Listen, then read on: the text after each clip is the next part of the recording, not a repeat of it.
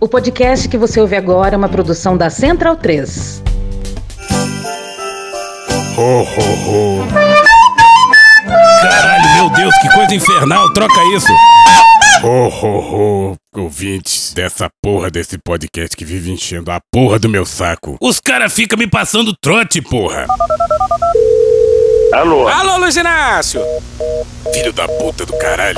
Toda semana eu mudo de telefone e eles descobrem essa porra. E agora querem que eu trabalhe pra eles de graça, porra. Anunciando promoção de Natal. Porra, promoção de Natal é sua mão e meu Luiz pau, Inácio, porra. senhor- Neidoc, eu Ô, não vou fazer. Ô, Sabe? Luiz Inácio, você volta pro seu lugar Ah, agora. saco. Lê a porra do Sabe? roteiro. A comunicação do governo tá um caos. Alô, Pimenta, nosso cu não tá refrescado garoto, não, hein?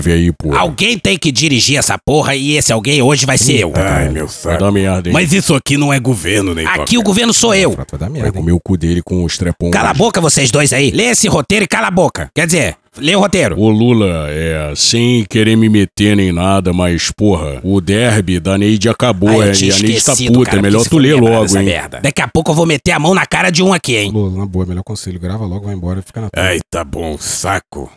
Ho, ho, ho, o Natal está chegando e é melhor você comprar os produtos do Medo e Delírio, hein? Do dia 17 de novembro a 26 de novembro você tem 13% de desconto. Pera aí, porra. Que filho da puta! Eles fizeram isso mesmo? Ô, Luiz Inácio. Ô, Deitoca, você me desculpa com todo vocês respeito. Esses filhos da puta iam dar porque eu fiquei sabendo. Foi tu não, né, 15% de desconto e só deram 13 pra usar minha voz e ficar me Não, enchendo o Lula, saco. de jeito nenhum, nunca Caralho, que a a gente vai prejudicar Paris. o ouvinte, Olha, eu porra. duvido que os meus meninos iam fazer um negócio Pois desse. fizeram, Neidoc. Eles diminuíram o desconto dos ouvintes, eu tô te Os falando. caras me contaram isso rindo, Caralho, filho da Neide. puta! Traíra do caralho, vou te demitir, hein? E tu bem tava é rindo é? que eu Isso aí lembro. pra mim é tudo intriga e É não falta de importa. caráter, Sai daqui, frota, deixa eu trabalhar. Mas eles vacilo. acabaram de confessar. Mas vocês não sabem que tem coisa pior do que isso. Recentemente, eles aumentaram o preço. O fornecedor aumentou o preço e eles tiveram que repassar porque a margem era pequena. É o que eu digo, o empreendedor nesse país sofre demais. Aí, ó, Ele- Black Fraud clássico. Tem nada disso. Pode Volta pro pode roteiro aí, dentro, Inácio, você tá me irritando aí. Tá, vai essa porra logo. De 17 a 26 de novembro, 13% de desconto e com frete grátis acima de 200 reais. Tá, acabou, porra. Foda-se o medo dele em Olha. Inácio, como uma merda. Você nem falou o site da loja. Volta aqui!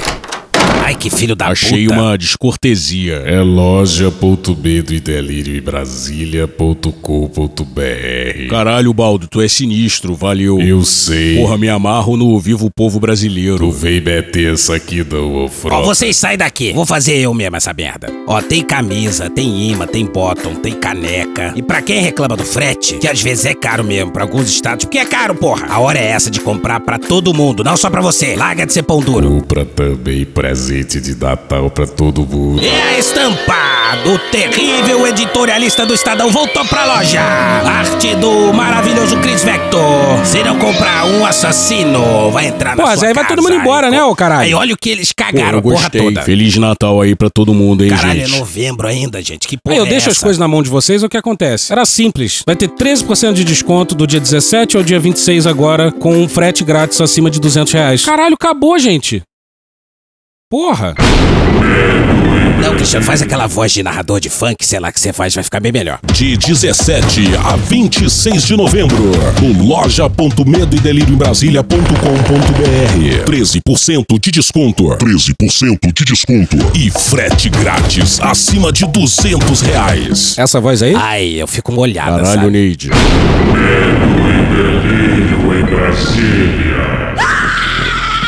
Vocês percebem a loucura? Legal. Olá, bem-vindos ao Medo e Delírio em Brasília com as últimas notícias do que restou do Brasil. Bom dia, boa tarde, boa noite. Bom dia, porra. Por enquanto. Eu sou o Cristiano Botafogo. Cristiano, seu lixo. Cristiano, seu lixo. Seu lixo. Seu lixo. Seu lixo. Seu lixo. Lixo. Lixo. E Cristiano. Aquele verme maldito. E o Medo e Delírio em Brasília Aquele podcast. Medo e delírio em Brasília. Medo e delírio, um beijo pra eles, né? Porra, seu medo e delírio em Brasília, pô. Eu não ouço medo e delírio. Ai, eu não conheço. é escrito por Pedro Daltro. Abraço, Dal. Pedro Dalton. E um beijo pro Pedro Daltro. Grande abraço pro Pedro Daltro. Beijo, Daltro. Pedro Daltro. Pedro Daltro. Pedro Daltro. Pedro Daltro. Pedro Daltro. Um beijo pro Pedro Daltro. Esse é o episódio dias 313 a 317. Ah, é? Foda-se. Bora passar pano? Não. Tá, mas bora tentar passar um pouquinho menos de raiva? Bora. Alô, Luiz Luiz Inácio. Estamos de volta, senhoras e senhores. O grosso chegou! E esse dezembro que não chega nunca, hein? Vontade de chorar e morrer. Mas antes de adentrarmos esse episódio aqui propriamente dito, que dizer da Argentina, hein? Como uma acróbata demente saltaré. E a gente precisa confessar que a gente foi incapaz Incompetentes. de reunir condições psicológicas e cognitivas Doidão, de droga. pra acompanhar um debate presidencial com aquele cara esquisito. Si yo tuviera un hijo no lo vendería. O que só pode ser uma tentativa ardilosa de tornar o Bolsonaro menos maluco aos olhos do mundo. Essa foi uma bomba, porque recordemos que Milei já disse várias vezes que além de dolarizar a economia argentina, ou seja, eliminar o peso, a moeda nacional e colocar o dólar como a moeda oficial, ele quer acabar com o Banco Central. Ele, ele considera que o Banco Central é uma espécie de Voldemort né, da economia argentina, que é o, a fonte de todos os males. Inclusive, na terça-feira, a campanha dele lançou um sombrio e inacreditável comercial de campanha. Porra, é esquete, né? Sério, parece um, sei lá, um sketch feito com inteligência artificial, de tão inacreditável que é. El Banco Central está haciendo de las suyas de nuevo. Creo que es hora de cerrarlo. De una buena vez. Pois é, tem um grupo grande reunido numa sala escura. Aí chega andando uma mulher loura que muitos dizem ser uma referência à irmã do Milley, vestida com uma espécie de roupa de super-heroína. Vai andando até o Milley. Milley cercado de gente. Essa moça entrega uma mala pro Milley e dentro dela, dobradinha, tem uma outra roupa de super-herói, uma fantasia ridícula que já tinha sido usada pelo Milley no passado. O Milley se admira com a revelação de que o Banco Central aprontou mais uma das suas e quebra a quarta parede do comercial. Uma mistura de laranja mecânica, The Office e Coringa, com o mais escroto e maluco dos sorrisos.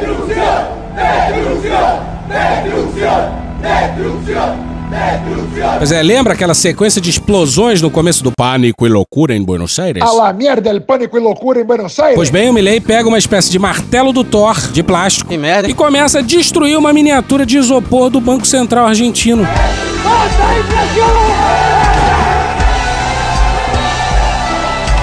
Puxa daí, Cecília. Estão jodidos, muito jodidos. E lá no Twitter, muita gente enxergou similaridade entre essa cena demencial do Milley martelando uma miniatura do Banco Central com a cena do Tarcísio tentando quebrar o martelo da Bolsa de Valores.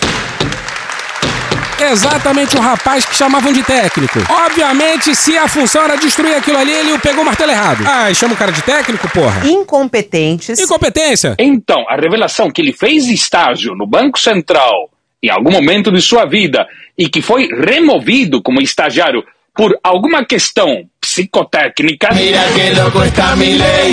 Oh, oh, Recordemos que é o sujeito que diz que fala com o cachorro morto e que o cachorro morto lhe passa conselhos políticos e que é o sujeito que diz que foi gladiador no Coliseu Romano há dois mil anos e que ia lutar contra um leão e que o leão era o, o espírito do futuro cachorro e que apareceu Deus para dizendo não briguem, vocês no futuro vão eh, estar juntos. Digamos que ele tenha tido algum hum, probleminha no psicotécnico, tá dentro do que seria o esperado. Maravilhoso! Vai ver, o problema foi dos... Laudos, psi, la, eh, laudos psi, eh, de, de psico, la- laudos aí. Que fase dos nossos hermanos, hein? Que merda, hein? Pois bem, as pesquisas estão dando favoritismo pro Milley. Puta que pariu!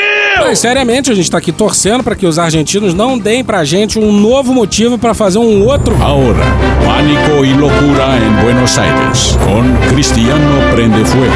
Não sou la gente desse tipo! Perigo em breve a gente ter Milley e Trump, senhoras e senhores, ao mesmo tempo. Caralho! Vocês têm noção do tamanho da desgraça? Não tem. Former President Donald Trump ramping up.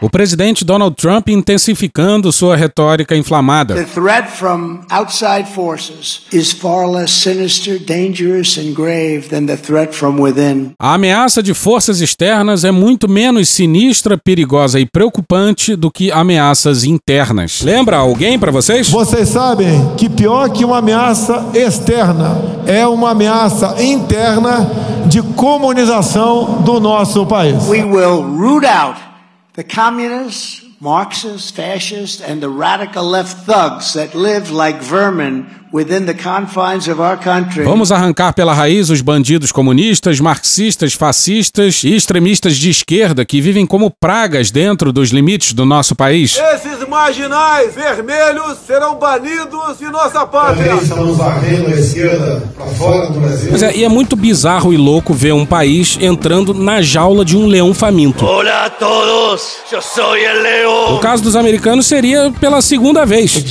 E a gente volta a repetir. As sinapses coletivas mundiais quebraram. Essa porra é maconha? Nada mais faz sentido nessa porra. Que loucura! A distopia é ampla, geral e restrita. E a gente deveria falar aqui também sobre os crimes de guerra lá na Palestina, mas. Deu errado. Vamos ver se a gente consegue encaixar no segundo episódio da semana. Esse episódio também era pra ser um grande mix de insanidade pra tirar o atraso, mas também. Deu errado. A verdade é que a gente tá. Bastante chateado. Chateado. Tem gente que diz que a gente vive criticando o governo. É verdade. Cala a boca, não te perguntei nada. Ué, tem que encher o saco mesmo, porra. Não é só porque o Lula ganhou do Bolsonaro que a gente não vai encher o saco do Lula. Pelo amor de Deus. Mas vamos agora pra um dos maiores escárnios do governo atual. O nosso humilde opinião. Que caralho explica o Lula ainda não ter indicado alguém pra Procuradoria-Geral da República? Bora pra Gabriela Boechat e pro Matheus Maia no Poder 360 no dia 13.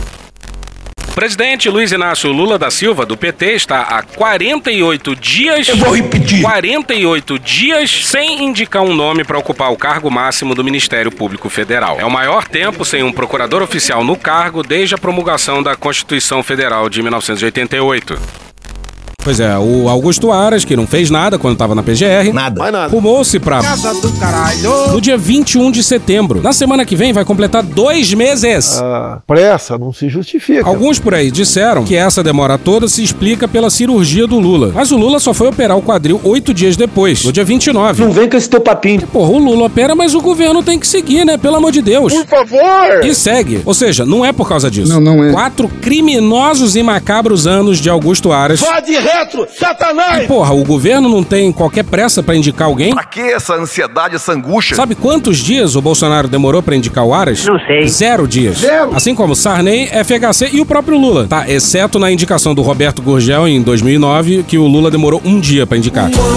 Ah, nas outras indicações dele também foram zero dias. Zero, zero. E tem quem? Tá errado. Diga, ah, o Lula é esperto, ele vai cozinhando, a interina lá tenta se cacifar pra ser nomeada e vai defendendo os interesses do governo enquanto o Lula ganha tempo. Que pra gente não faz sentido, vai. Não dá pra entender. Mas vamos lá, vamos pra Mariana Muniz no dia 30 de outubro no Globo.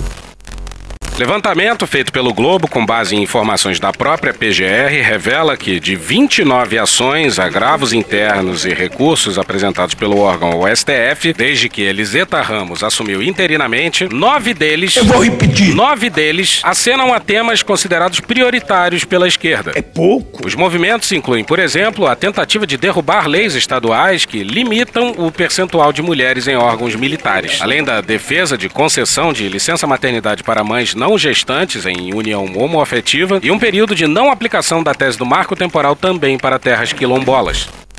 Pois é, a nossa conclusão aqui é de que é pouco, porra. pouco. Isso aí se espera de qualquer nome indicado pelo Lula. Que viagem é essa, velho? Mínimo.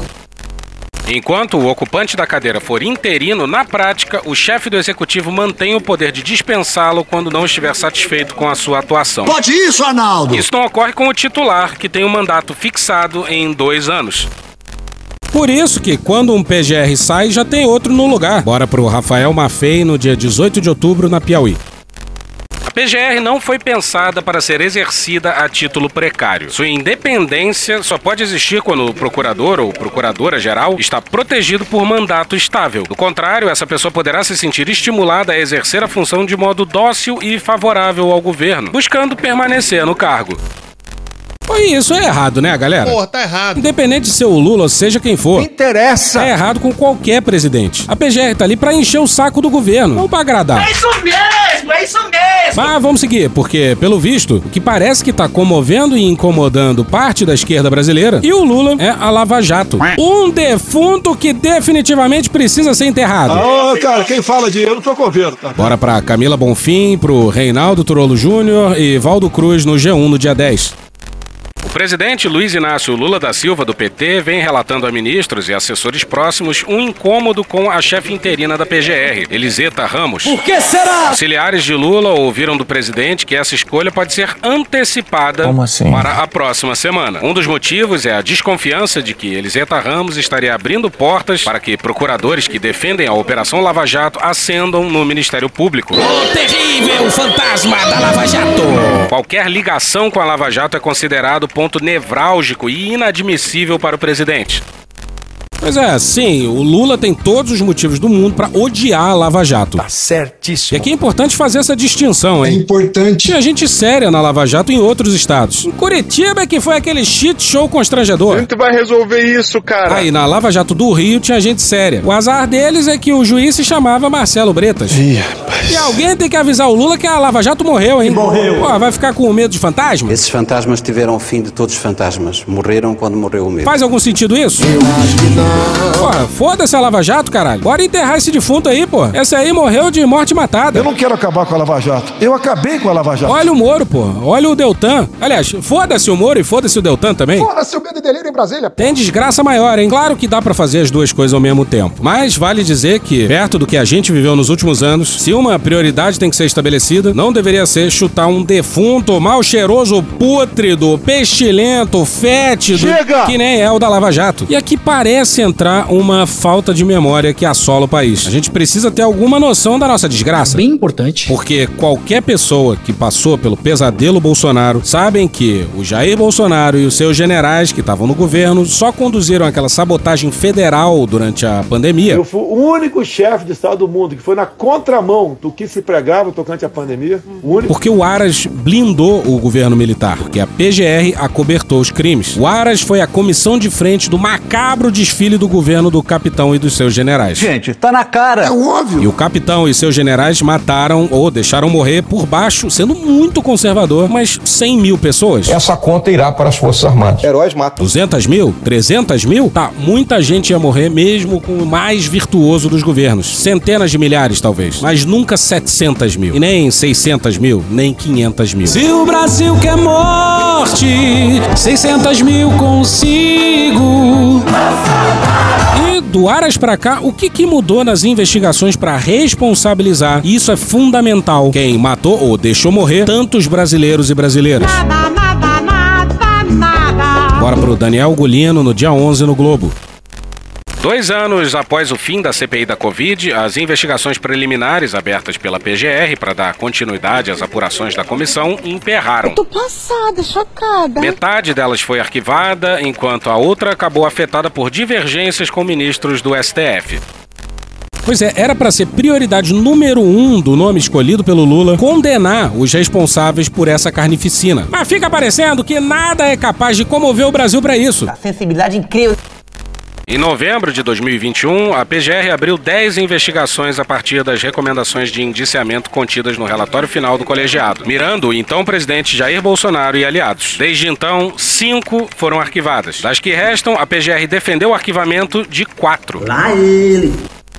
E a gente sempre fala, não tem denúncia fraca contra o Bolsonaro. Não tem. Dá pra construir um caso contra o Bolsonaro só com declarações dele. Gripezinha ou resfriadinho. Essa marca protege bolhufas. Do que depender de mim, nu- nunca teríamos lockdown. Eu tenho que estar do meio do povo. Inclusive, Queiroga, sem máscara. Eu não vou tomar vacina. Eu não vou tomar. Eu não vou tomar. A Anvisa, lamentavelmente, aprovou a vacina para crianças entre 5 e 11 anos de idade. Dele e das pessoas esquisitas que faziam parte do governo dele. Então a ideia de imunidade de rebanho foi uma ideia lá difundida lá logo no início, dizendo, olha, não se falou em barreira sanitária, testagem em massa, vacina, nada disso. Ele queria enfrentar o vírus, alcançar logo o pico da curva para que haja 60% da população infectada com anticorpos e aí acaba a epidemia. O uso da máscara, o afastamento social, as medidas de isolamento, nós temos muita dificuldade de encontrar o que deu certo e o que deu errado. Eles sabotaram toda e qualquer medida de contenção da pandemia. Teve gente afogada no seco. Teve teve a capitã cloroquina. Vossa Senhoria recebeu informações a respeito do abastecimento de oxigênio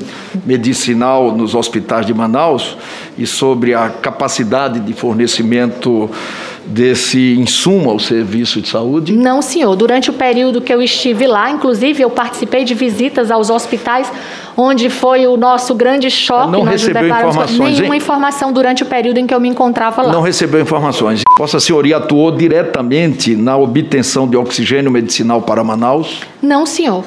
Com quem Vossa Senhoria tratou do problema? Eu não tratei do problema Em que momento?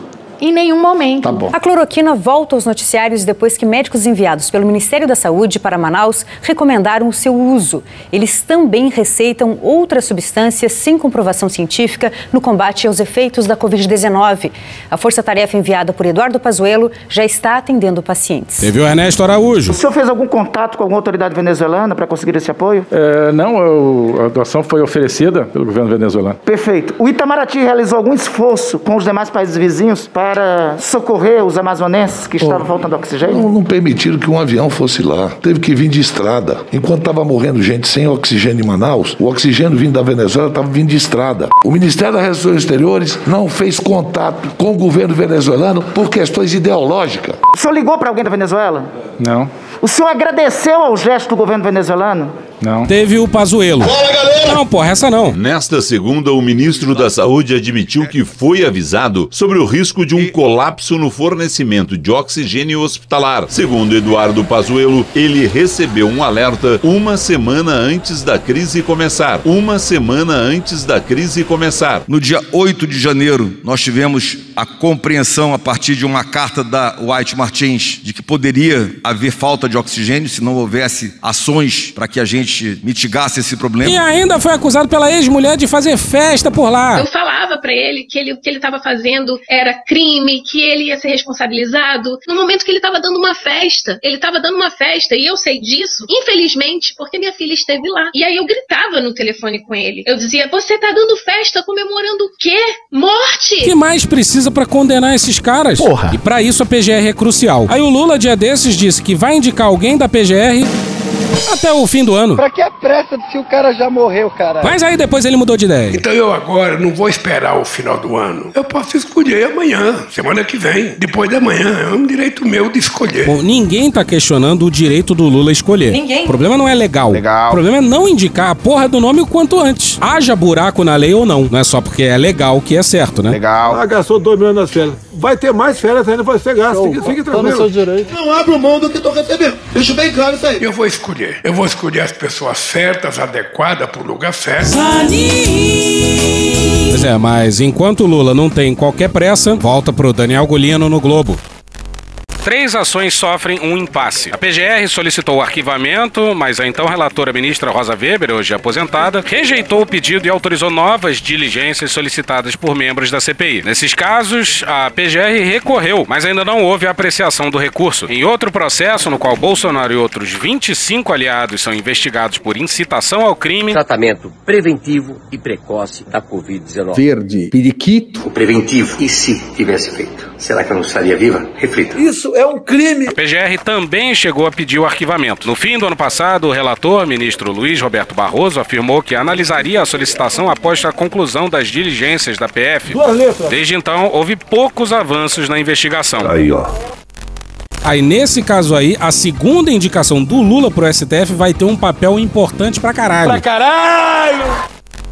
Esse caso será herdado pelo ministro que for indicado ao STF na vaga de Rosa Weber. Ainda são alvos dessa ação os ex-ministros Walter Braga Neto, Esse Braga Neto, Onyx Lorenzoni Parece nome de chuveiro. e Ernesto Araújo.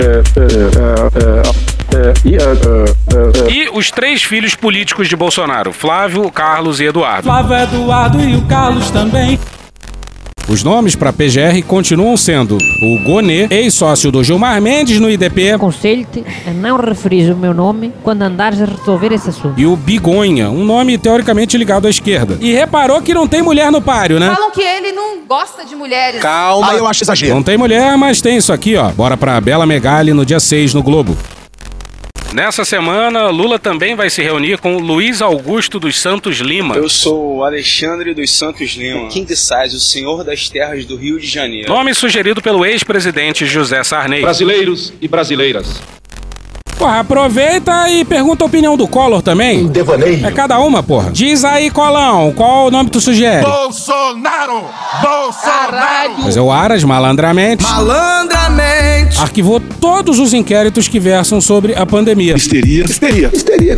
Histeria, histeria. Histeria, meu Deus do E céu. de uma forma que os arquivamentos não podem ser revertidos. Falando sério? E a gente falou disso aqui num episódio daquela lastimável primeira temporada do Medo e Delírio. Nojento. Mas olha só. Olha só. Mas é, foda-se. Foda-se. Porque dá pra PGR sim desarquivar a porra toda. É mesmo? É verdade? Se Luiz Inácio tivesse ousadia e alegria. Ousadia e bancasse uma pessoa séria liderando a PGR. E não vamos nem entrar aqui no mérito da lista tríplice. Que daria sim pra reabrir a porra toda. Fia porrada, guerreiro. Isso aí. Não, a gente não é advogado. Grandes merda ser advogado. E muito menos procurador. Estrategicamente discreto. Mas boa parte desse roteiro é fruto de um ou mais de um ouvinte com uma visão privilegiada, digamos assim.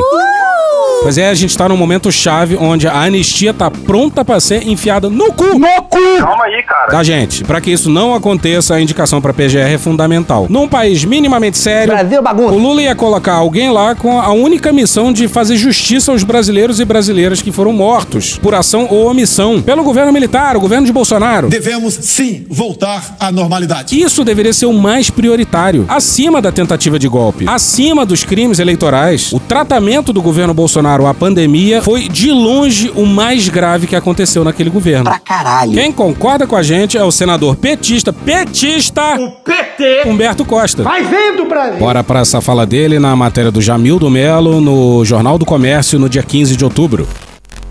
Abre aspas, ora, quem pode arquivar, pode desarquivar. Simples assim. É simplesmente assim. O novo PGR, que precisa ter o nome aprovado no Senado, será inquirido como vai tratar essa questão quando seu nome chegar na casa. Não é possível que as famílias dos brasileiros mortos na pandemia não vejam alguma responsabilização. Porra. Fecha aspas.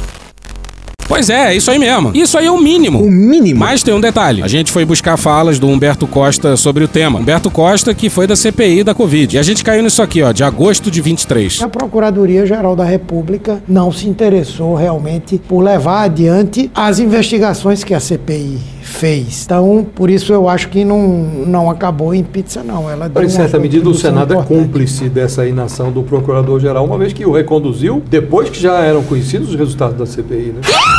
Mais do que isso, só vou acrescentar para ser a última. O senador Jacques Wagner, líder do governo no Senado, publicamente defendeu a recondução de Augusto Aras para o cargo. Puta que pariu!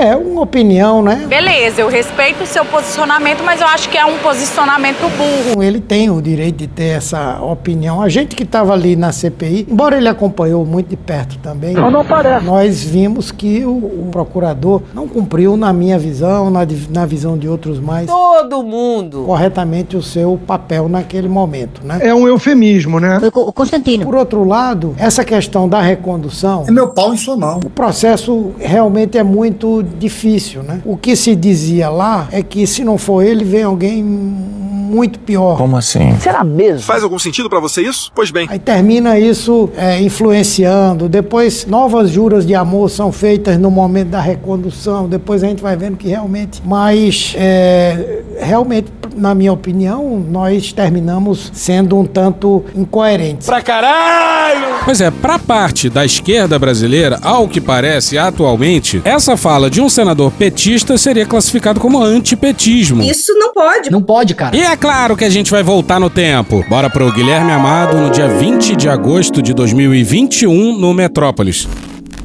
Senadores petistas têm elogiado Augusto Aras Começou mal. pela ação do PGR contra a Lava Jato, por considerarem que o procurador-geral descriminalizou a política, nas palavras de um deles. O terrível fantasma da Lava Jato!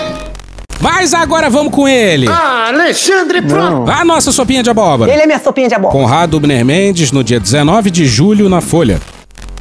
Podemos usar o termo lavajatismo como apito do cachorro, buzina encantatória para aglutinar a tropa de sectários. Assim, alguns advogados têm feito, e jornalistas parceiros repercutido sem perguntar o porquê. Dispensados do argumento, saem pregando o crachá de lavajatista em qualquer desafeto. Transformada em locomotiva semântica, lavajatismo passa a significar qualquer coisa. Gira na lógica do amigo e inimigo, não do legal, legal. e ilegal. Maconha é ilegal. Naquele momento da recondução do Aras no governo Bolsonaro, o relatório da CPI já tinha sido entregue. Todos os crimes mais que documentados. E mesmo assim, mesmo com a proximidade temporal do problema, ao que parece, essa carnificina que foi a pandemia estava sendo menos importante do que a porra da Lava Jato. Para com isso! Na sabatina de recondução na CCJ, o Aras foi aprovado por 21 votos a 6 e tinha mais que seis senadores de oposição lá naquela época, hein? Vou esquecer disso jamais. A gente mesmo mandou um Capricha, Renan. Vai, capricha, capricha. Mas no final das contas, o próprio Renan apoiou a recondução do Aras. Esse dado é muito importante. Mesmo ele tendo escrito a porra do relatório da CPI. Quando foi a plenário no Senado, deu 55 a 10. Acho um absurdo isso aí. Alguém acha que só tinha 10 senadores de oposição no Senado em 2021? Não. Então fica combinado assim: o PT amou Augusto Aras. PT! E depois não tem pressa pra condenar aqueles que foram protegidos pelo Aras. Não faz muito sentido. Não faz muito E sentido. a nossa desgraça é que o Brasil precisa, mais uma vez, e dessa vez de verdade, de uma justiça de transição. Foda-se que o Aras enterrou inquéritos de forma que não pudesse ser revertido. Foda-se. A gente é incapaz de atentar pro estado de coisas inconstitucional que aconteceu na PGR nos quatro anos do Aras? Não, não, não, gente. Essa expressão aí, estado de coisas inconstitucional, foi lembrada pelo Conrado Ubner. Sopinha de abó. E é frequentemente usado para reconhecer a falha na proteção dos direitos indígenas, por exemplo. E o que, que não é o Aras senão um estado de coisas inconstitucional? Perto do Aras, o Geraldo Brindeiro, que ficou conhecido como engavetador geral da República no governo FHC, é um anjo, porra. Não dá pra ver o que o Aras fez e simplesmente tocar a vida. Não dá, não dá, não dá. E repara só na ironia. Olha só o que disse o Jacques Wagner. Eu sou obrigado a dizer aqui que reconheço o trabalho que o atual Procurador-Geral da República fez ao bem da volta à normalidade depois de um período bastante complicado e duro. E o que, que foi a PGR do Aras, se não um período complicado e duro? O que, que é dura? A gente precisa ou não precisa agir à altura e desesperadamente voltar à normalidade? Volta pro Conrado Bner Mendes na Folha. A Procuradoria-Geral da República é fundamental para combater ameaças criminosas à democracia, para liderar o Ministério Público Federal, instituição mais arrojada no constitucionalismo brasileiro na proteção de direitos de grupos desfavorecidos.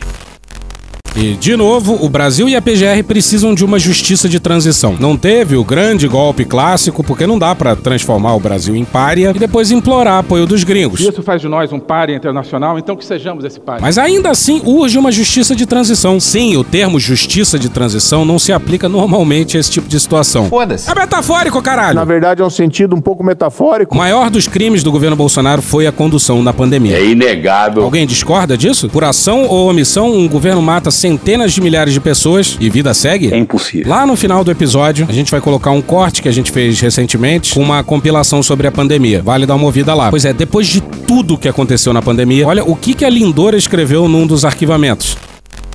Abre aspas, a comissão parlamentar não indica minimamente de que forma as condutas de Jair Messias Bolsonaro, Onyx Dornelles Lorenzoni, Flávio Nantes Bolsonaro, Ricardo José Magalhães Barros, Osmar Gasparini Terra, Beatriz Kisses Torres de Sordi, Carla Zambelli Salgado de Oliveira, Carlos Roberto Coelho de Matos Júnior enquadram-se no núcleo do tipo de incitar, no sentido de estimular e incentivar publicamente a prática de crime. Fecha aspas, afirmou Lindora. Lindora cita relatório da PF sobre o caso que conclui não ser possível, abre aspas, extrair da narrativa apresentada pela CPI da pandemia qualquer elemento que permita concluir que as manifestações realizadas pelos indiciados em mídias sociais sobre o uso de máscaras e o isolamento social sejam aptos a caracterizar condutas penalmente relevantes. Não é possível extrair das publicações mencionadas qualquer ato de instigação ou de incitação à prática de delitos específicos, fecha aspas, declarou. Abre aspas, os conteúdos das publicações, embora polêmicos e passíveis de críticas e questionamentos, não extrapolaram os limites estabelecidos para o exercício da liberdade de opinião e política inerente aos mandatários, não sendo hipótese de cerceamento, quer por violação a outros direitos e garantias fundamentais, quer por esbarrar nos limites ao exercício da liberdade de expressão. Fecha aspas. Dá pra perdoar isso aí? Não dá. Dá pra deixar isso barato? Não dá. Dá pra deixar o Braga Neto tranquilão na casa dele, relaxando com o salário de general? Não dá. Como a gente sempre falou por aqui, todos os crimes da pandemia passam pela Casa Civil do Braga Neto. Foi lá que os planos foram definidos. Então a ideia de imunidade de rebanho foi uma ideia lá difundida lá logo no início, dizendo, olha, não se falou em barreira sanitária, testagem em massa, vacina, nada disso. Como deixar o Pazuelo saracoteando por aí, porra? Esse foi o ministro da Saúde do... Porque tem um Pazuelo aqui, tá ok, pessoal? Olha essa decisão do Toffoli depois do pedido de arquivamento da Lindora. Se, dos fatos narrados e suas eventuais provas apresentados, agora a autoridade a quem compete investigar e representar por abertura de inquérito perante essa Suprema Corte não visualizou a Procuradoria-Geral da República substrato mínimo para tais medidas, deve-se acolher seu parecer pelo arquivamento. Então tudo bem. Mano, corra, rapaz.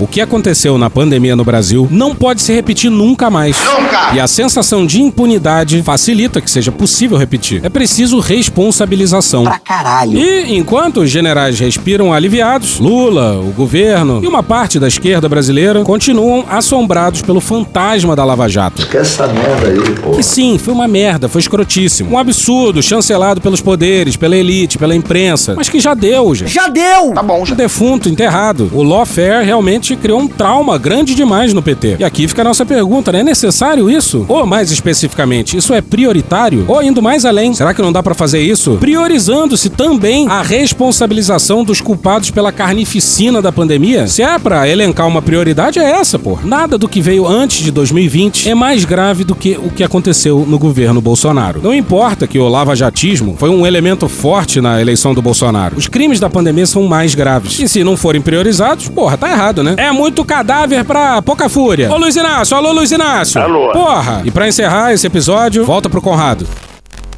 Lava-jatismo só tem validade como conceito crítico se significar o uso do direito para beneficiar aliados ou atacar adversários.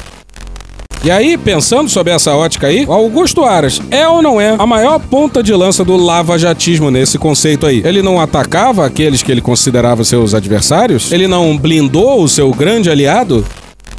Tudo isso sob o véu de uma retórica jurídica que se alterna entre termos esotéricos e expressões indutoras de pânico para esconder a parcialidade. Técnica ilusionista. Luiz Carlos Cancelier, ex-reitor da Universidade Federal de Santa Catarina, suicidou-se em razão da investigação ilegal que sofria. Foi a vítima do lavajatismo, segundo Hélio Gaspari. Precisamos agora contar as vítimas do lavajatismo de Aras.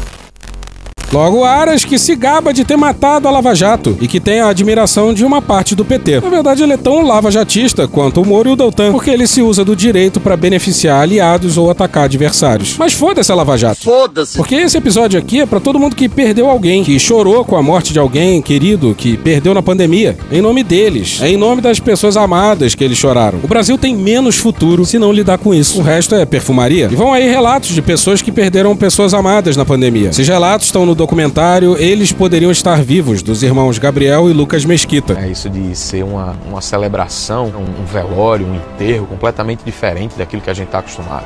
Poucas pessoas, um corpo lacrado num saco, um caixão fechado, né? Você não, não tem despedida. E eu perdi meu pai, quando meu pai morreu, ele estava longe daqui. Então foi só uma ligação. E eu olhei assim, eu falei, cara, nunca mais eu vou ver meu pai, velho. Como é isso? Como é, como é que é isso? Como é que vai ser? Era, era aterrorizante, aterrorizante. E aí quando deu 10 horas da noite do sábado, 6 de março de 2021, o telefone tocou. Era médica já com outro tom de voz e dizendo ali a pior notícia da minha vida. A sensação assim no meu corpo era de um, um choque. Meu corpo inteiro assim, eu duro. E eu falava, não, moça, não, fala, não diz isso não, doutora, pelo amor de Deus. E minha mãe ficou o que é, o que é. Meu pai tinha partido não tinha volta. A melhor pessoa que eu tinha na vida não ia voltar mais. Não basta você perder alguém, né? Você ainda tem que ouvir piada, comentários maldosos, como os do presidente, presidente do país. Como é que com autoridade se, se porta assim? Eu, eu, nunca aceitei, eu nunca aceitei. Eu não vou perdoar jamais, de maneira nenhuma, é, meu pai ter morrido em março de 2021, com 71 anos de idade, sem ter direito a uma dose de vacina no braço. Como é que o mundo vacinava desde dezembro? Como é que o Brasil vacinava desde janeiro? E em março, terceiro mês do ano, meu pai não teve direito, não estava nem perto ainda.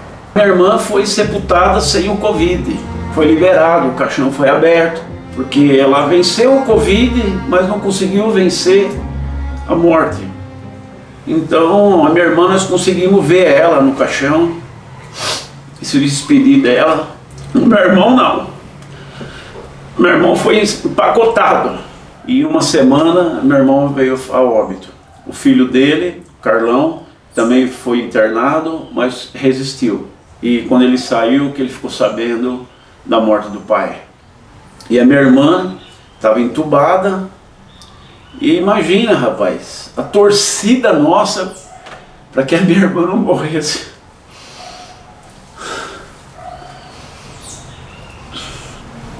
Aí no dia 24 veio a notícia da morte da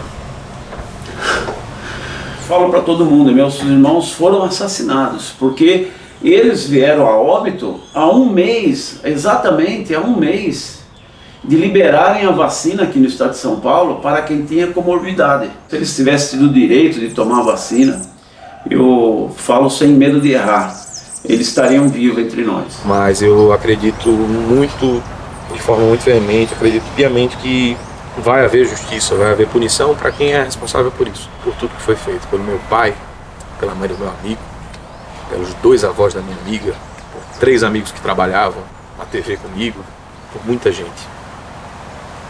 Perdi muita gente. Porra, e vai ficar por isso mesmo? Alô, Luiz Inácio! Porra, Luiz Inácio! E um beijo enorme pra esses dois aí, hein? Um abraço também pro Gabriel e pro Lucas Mesquita, diretores do documentário Eles Poderiam Estar Vivos, que tá no YouTube lá, de graça, gente. E um beijo também pro Passarinho, que ajudou a gente a organizar as ideias sobre esse tema, hein? Um outro beijo do tamanho do mundo para quem enterrou os seus na pandemia. Que a gente nunca pare de cobrar a responsabilização desses caras. Seja civil ou seja militar. Seja em 2023, seja em 2024, ou quando for. Que a gente nunca esqueça. Que a gente nunca nunca perdoe porque é imperdoável e que a gente nunca concilie com esses malditos.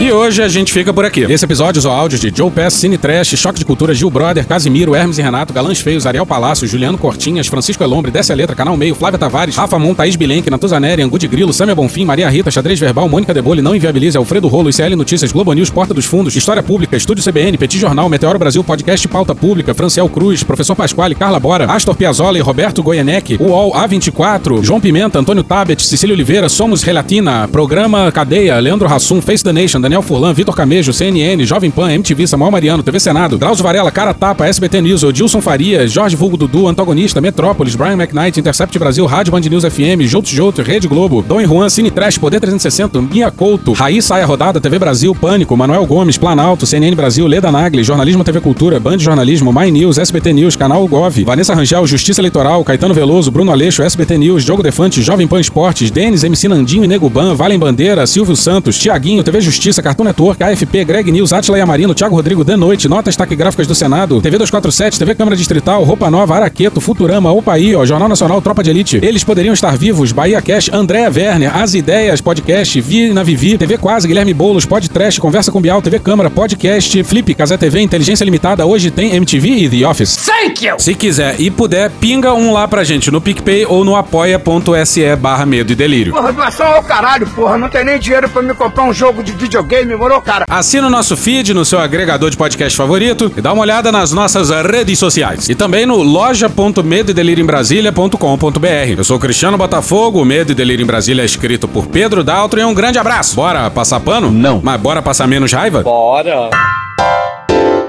Me permite uma parte? Não lhe dou a parte. E eu não dou a parte para esse sujeito aí, não. Bora ouvir a deputada estadual Andréa Werner. A gente já falou muito sobre planos de saúde nesse ano. Começou com centenas de pessoas pedindo socorro para o gabinete porque tiveram planos cancelados unilateralmente no meio de tratamentos. Em todos esses casos, a gente tentava entender por que essas empresas estão fazendo isso. E o discurso é muito consistente. Segundo eles, o problema está no tal do prejuízo operacional. Mas por que isso? É um cálculo que mostra que o que eles gastaram foi mais do que o que eles arrecadaram dos segurados. À primeira vista, pode parecer um número que justifica tudo o que eles argumentam, mas não é bem assim. Vamos começar por um questionamento muito importante. O que é insustentabilidade do modelo de negócio e o que é fruto de uma série de erros grosseiros de gestão? Por exemplo, a gente perguntou para as associações como pode ter um resultado operacional tão ruim ao mesmo tempo em que a gente vê contratos milionários de publicidade, de patrocínio e de naming rights. Naming rights é quando uma empresa paga para que um teatro, um estádio ou uma casa de show tenha o nome da companhia por um tempo. É o caso do Allianz Parque, que antes era Arena Palestra Itália, e do Espaço Unimed, que era Espaço das Américas. A equipe do Gabinete da Inclusão olhou os resultados financeiros de várias das seguradoras e encontramos orçamentos na casa das centenas de milhões de reais em marketing. Aí você pode dizer, mas Andréia, marketing é importante para o negócio crescer. E por isso fizemos questão de perguntar como eles avaliam o retorno desse investimento em marketing. A gente não teve resposta. Por que essa ideia de prejuízo operacional nos parece propositalmente incompleta? Bom, o modelo das seguradoras é parecido com o previdenciário. As pessoas pagam no decorrer da vida, sem utilizar tanto, para poder usar no futuro. Por que dois anos de lucro recorde não foram capazes de segurar o impacto de dois anos supostamente mais difíceis? Uma reportagem do Valor Invest mostrou que as 30 cooperativas da Unimed tiveram perdas bilionárias em investimentos inadequados. Em resposta ao nosso questionamento, nos disseram que isso não trará impacto aos usuários. Mas em seguida, usam os prejuízos operacionais para justificar uma revisão do rol de cobertura e reajustes de planos coletivos em mais de 30%. Os planos de saúde fizeram nos últimos quatro anos muitas aquisições. São movimentos que a gente chama de verticalização. Uma única empresa é dona da clínica, do laboratório, do hospital e do plano de saúde. Entre 2019 e 2022,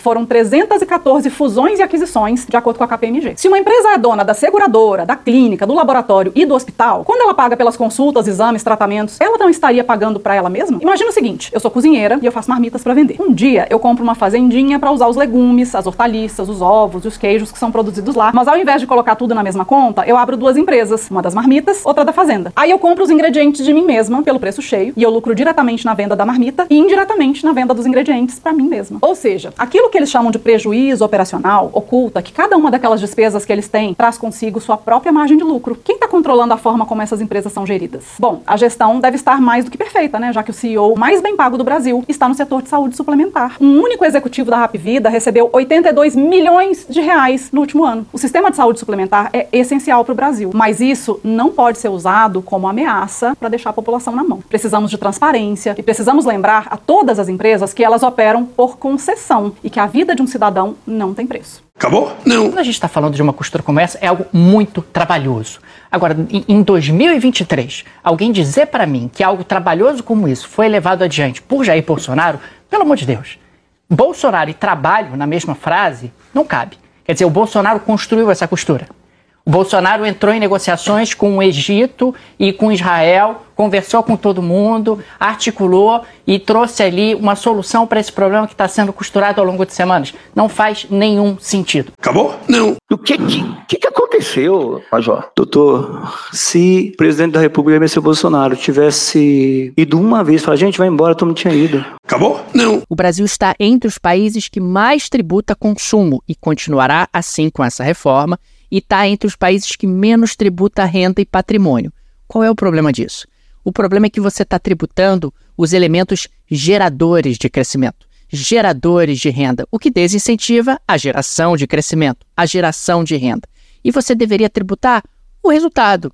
Você deveria tributar os ganhos que acabam sendo oferidos depois que a renda foi gerada. Acabou? Não. Tipo assim, eu tenho amigos que, que são brancos, que são ricos, que são maconheiros. Mano, que se deixar eles apertam baseado em qualquer lugar e fuma. Eles são assim. Mano, pra ele não faz o menor sentido o polícia parar ele, dar um tiro nele. Então ele pega o baseado, acende em qualquer lugar, irmão. Ele é branco, ele pode. Acabou? Não. Todo mundo comentou a sua entrevista com o filho do 04 de Bolsonaro. Mentira. O Jair Renan.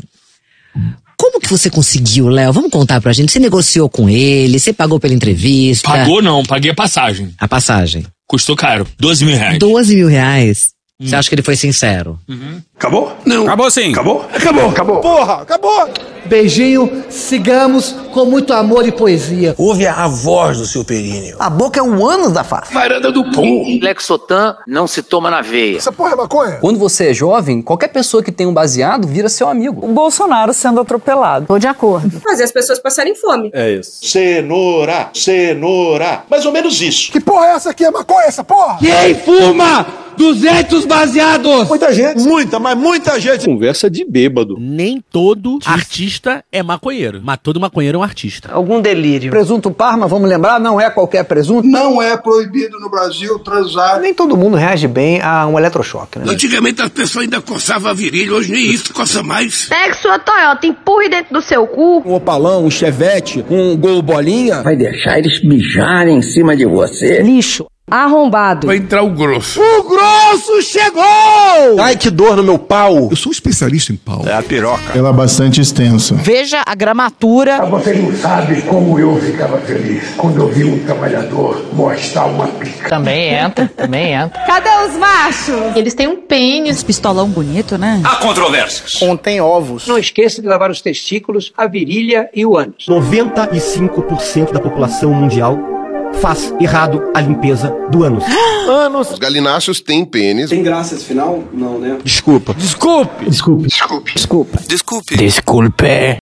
Então, lembra que eu mencionei lá atrás que ia colocar um corte meio longo sobre Bolsonaro, a pandemia, etc? Então, tá aqui, ó. Ele queria enfrentar o vírus, alcançar logo o pico da curva para que haja 60% da população infectada com anticorpos e aí acaba a epidemia. Então a ideia de imunidade de rebanho foi uma ideia lá difundida lá logo no início, dizendo, olha, não se falou em barreira sanitária, testagem em massa, vacina. Aproximadamente 70% da população vai ser infectada. Não adianta querer correr disso, é verdade. O vírus vai atingir 70% da população. Infelizmente é a realidade. Uma chuva vem, você vai se molhar. 70% aproximadamente das pessoas serão infectadas. 60% dos brasileiros já foram ou serão infectados. 60 a 70% da população vai ser infectada. O vírus, não temos dúvida, vai, vai atingir pelo menos 70% da população. Vai atingir no mínimo 70% da população. Você está atrasando que o vírus pegue você, porque não adianta que vai pegar. 70% vai, vai se contagiar. No mínimo 70% vai pegar. Aproximadamente 70% das pessoas vão se contaminar. Pelo menos 70% da população vai ser infectada. Eu fui o único chefe de Estado do mundo que foi na contramão do que se pregava tocante à pandemia. O único. Talvez eu tenha sido o único chefe de Estado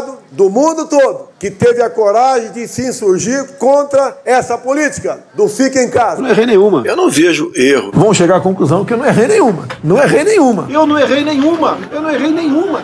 Zero. Ah, desculpa aí, pessoal, não, não vou falar de mim, né? Mas não errei nenhuma. Obviamente, temos no momento uma crise, uma pequena crise, né? Um, no meu entender, muito mais fantasia, a questão do coronavírus. A curva já entrou na descendente. E o senhor acha que vai durar essa crise do coronavírus? Pode durar, no máximo, mais 5, 6 meses. O número de pessoas que morreram de H1N1 no ano passado foram na ordem de 800 pessoas. A previsão é não chegar a essa quantidade de óbitos no tocante ao coronavírus. Eu acho até que muita gente já foi infectada no Brasil ó, há pouco, poucas semanas ou meses, né? E ele já tem um anticorpo e não ajuda a não, não proliferar mais isso aí. 40 dias depois, parece que está começando a ir embora a questão do vírus. Estamos 2020 e tivemos o problema da, pande da pandemia, que no meu entendimento foi superdimensionado. Um finalzinho de pandemia. A pandemia realmente ela está chegando ao fim. Os números têm mostrado isso aí. Estamos com a pequena ascensão agora. Eficácia dessa máscara quase não. Essa máscara protege bolhufas. Sempre criticado pela mídia, né? Sem máscara. A máscara, tá sem máscara, tá com máscara. Aqui é proibido máscara. Máscara, tá O presidente tava sem máscara. Já encheu o saco isso, pô. Não tá dando exemplo, tá sem máscara, tá na rua. O uso de máscara. Uma universidade alemã fala que elas são prejudiciais a crianças. Coisa de viado. É isso que o presidente Jair Bolsonaro pensa das máscaras. A ideia até o dia 31, é a ideia dele, é passarmos de pandemia para endemia. E vocês vão ficar livres da máscara em definitivo. Vai tirar a máscara, uma foto?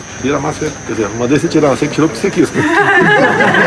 Eu ando no meio do povo. Eu duvido que esse governador da Bahia, do Rio ou do Rio Grande do Sul vá no meio do povo. Ele vai falar, mas eu não quero contaminar ninguém. Bota três máscaras e vai pro meio do povo, porra. O que falta pro Brasil? Tirar a máscara. Se é que eu posso falar. Acho que a assim. máscara incomoda todo mundo. É verdade. Incomoda. Não é que o cara falar que não incomoda, ele é mentiroso. Ele usa porque, É porque é obrigado. Ele usa porque é obrigado. Então o cara usa- feio aí gosta de usar máscara aí, tudo bem. Mas o que acontece? E quem tem bafo, viu, presidente? Tem bafo de leão é, também. É terrível. Meu tio tava na praia nadando de máscara, tava nadando Sabia? A gente Mergulhei de máscara também. Vai com a minha filha no Bolsonaro. peixinho. Alta cúpula do poder em Brasília, máscara 24 horas por dia, dormir com máscara. Pô, pegaram o vírus agora. Não adianta isso aí. Falta falar que a máscara, a efetividade é pequena. O que você pede com a máscara? Você está respirando parte do, do, de CO2 que você teria, que não tinha que respirar mais. Pega, faz um teste. Eu não sei se dá certo ou não. Oxímetro. Bota o dedo no oxímetro, você agora numa boa, tranquilo. Depois fica 5 minutos com a máscara. Eu acho, eu acho que vai baixar. O presidente Bolsonaro provocou aglomeração ao pular. Sem usar máscara de proteção, causou aglomeração. Não usou máscara e provocou aglomeração. Sem máscara, abraçou apoiadores e provocou aglomeração. Uma espécie ali de aglomeração. Em meio a uma aglomeração de apoiadores, tirou a máscara. Voltou a provocar aglomeração hoje. O presidente não usou máscara. Gerou aglomeração de apoiadores e Bolsonaro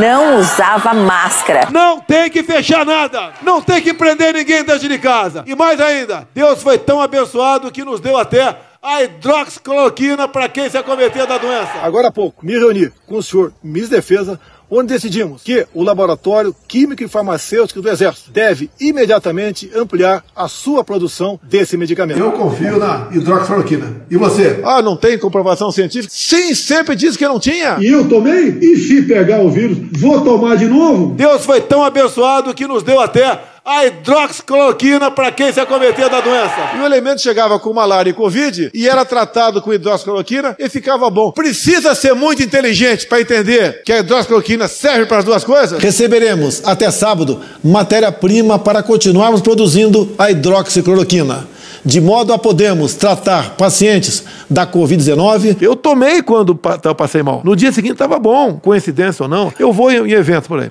Tem duas, três mil pessoas me assistindo. Quem é que contraiu Covid? 70% levanta o braço. Quem usou isso ou aquilo? 90% levanta o braço. Funcionou. Ah, não tem comprovação científica que seja eficaz. Mas também não tem comprovação científica que não tem, que, que, que não tem comprovação eficaz. Nem, nem, nem que não tem, nem que tem. Agora é uma realidade. Tem muita gente, quando toma como o meu caso, no dia seguinte estava bom, pô. Me acusavam no final de charlatanismo. Eu que tomei cloroquina, me curei. No dia seguinte estava bom.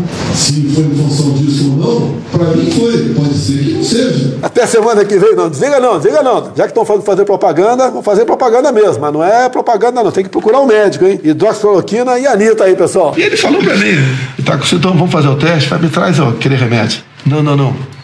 Médico militar, né? não sou capitão. Não, não, não. Eu falei, traz o remédio, porque o exame só vai ser o resultado amanhã, pode ser tarde demais. Ah, mas protocolos nossos, falei, traz o remédio ou te transfiro para a fronteira agora, democraticamente. É igual alguns vão para zombação, capitão cloroquina, deixa de ser otário. Pode ser que lá na frente fala, a chance é zero, era um placebo. Tudo bem, paciência, me desculpa, tchau. Pelo menos não matei ninguém. Defensor do uso da hidroxicloroquina para tratar a Covid-19, o presidente Jair Bolsonaro apareceu mostrando uma caixa do medicamento para uma das emas com quem convive no Palácio da Alvorada. Tratamento preventivo e precoce da Covid-19. Não podemos mais cuidar de quem morreu, mas podemos cuidar de quem está vivo. Tome a decisão acertada. Eu me cobro hoje que eu poderia ter salvado a minha mãe, de repente, se eu tivesse feito o preventivo. Será que nós não poderíamos ter feito isso? E agora eu fico me perguntando: e se tivesse feito? Será que eu não estaria viva? Reflita. Você tem que tomar cloroquina, entre outras medicações, para você não contrair a doença, é isso? Não é para fortalecer a célula. Quando se fala em fake news, tem que cuidar de onde sai. Foi uso profilático, foi uso profilático pós-exposição, que é o tratamento precoce, é logo que a pessoa ou o animal é exposto. Foi para casos leves, foi para casos graves e foi cobriu tudo. Não funciona em células do trato respiratório, não funciona em camundongos, não funciona em macacos e também já sabemos que não funciona em humanos. Senhores, a cloroquina já foi testada em tudo. Todos nós somos absolutamente a favor de uma terapia precoce que exista. Quando ela não existe, ela não pode se tornar uma política de saúde pública. Essa é uma discussão delirante, esdrúxula, anacrônica e contraproducente. Isso aqui era uma, era uma possibilidade. Sabíamos que não tinha comprovação científica, mas que de forma observacional havia evidência médica. Então eu comecei a falar sobre isso aqui. Nós temos que fazer certas perguntas, certos questionamentos. Afinal de contas, né, nós não podemos ser irresponsáveis. Uma vacina que não, não tem comprovação científica, né, tem comprovação nos seus países, nesses, nesses, nesses, nesses outros países, né, mas não tem aqui no Brasil. Nós temos que ver, nós não podemos ser irresponsáveis de colocar para dentro do corpo de uma pessoa uma vacina. A outra função da cloroquina nessa história era servir como um argumento para arrancar o povo de casa e botar todo mundo para trabalhar. Alguma coisa tipo, ó, Vai lá girar a roda da economia para mim e se você ficar doente, não se preocupa, que tem um remédio aqui. Eu juro que funciona. O tratamento precoce está subordinado à ideia mais ampla de imunidade de rebanho. Não queremos a vacina, nós temos a cloroquina. Não queremos a vacina, nós temos a cloroquina. Eu não tomei a vacina. Quem quiser seguir meu exemplo, que siga. Quem não quiser, que não siga. Isso é liberdade. Não é que eu tô, a minha palavra tá valendo. Eles foram ler a bula. É porque. Meio que a palavra do senhor tá valendo, presidente. Você desculpa. Não. É, com todo respeito. Tá. IgG tá 991. Pra que vou tomar uma vacina? Quem se contaminou tá melhor imunizado que quem tomou a vacina. Eu tive a melhor vacina. Foi o vírus. Exatamente. Sem efeito colateral. Inclusive, uma coisa óbvia, eu acho que qualquer médico vai dizer que eu tenho razão. Quem se contaminou tá melhor imunizado que quem tomou a vacina. Agora, o Omicron dizem até que seria um vírus vacinal. Alguém sabe quantos por cento da população vai tomar vacina? Pelo que eu sei, menos da metade vai tomar vacina. Qual é o interesse daquelas pessoas taradas por vacina? É pela sua vida? É pela sua saúde? Eu não vou tomar vacina. Eu não vou tomar. Eu não vou tomar. A minha filha de 11 anos não será vacinada. Eu decidi não tomar mais a vacina. Resolvi não tomar a vacina. A Anvisa, lamentavelmente, aprovou a vacina para crianças entre 5 e 11 anos de idade. Eu não tomei a vacina, uma decisão pessoal minha, depois de ler a bula da Pfizer, eu não tomar a vacina. Os totalmente vacinados estão desenvolvendo a síndrome de imunodeficiência adquirida muito mais rápido que o previsto. Quem toma vacina contra o vírus? Sim. Transmite? Sim. Pode morrer de Covid? Sim.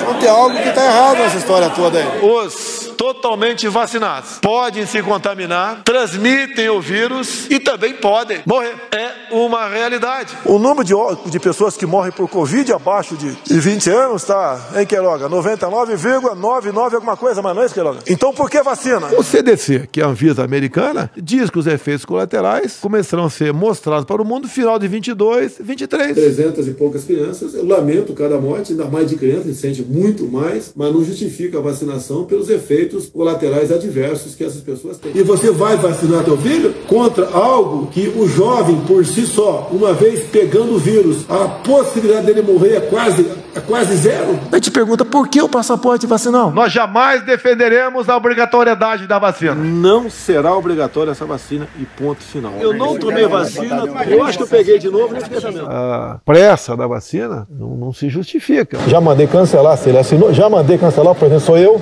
não abro mão da minha autoridade. Nada será despendido agora para comprarmos uma vacina chinesa que eu desconheço, mas parece que nenhum país do mundo está interessado nela. Pessoal, se fala muito sobre a vacina da, da Covid-19. É, nós entramos naquele consórcio lá de, de Oxford. Pelo que tudo indica, vai dar certo. E 100 milhões de unidades chegarão para nós. Não é daquele outro país, não, tá ok, pessoal? É, da, é de Oxford aí. Tá? Procura outro para pagar a tua vacina.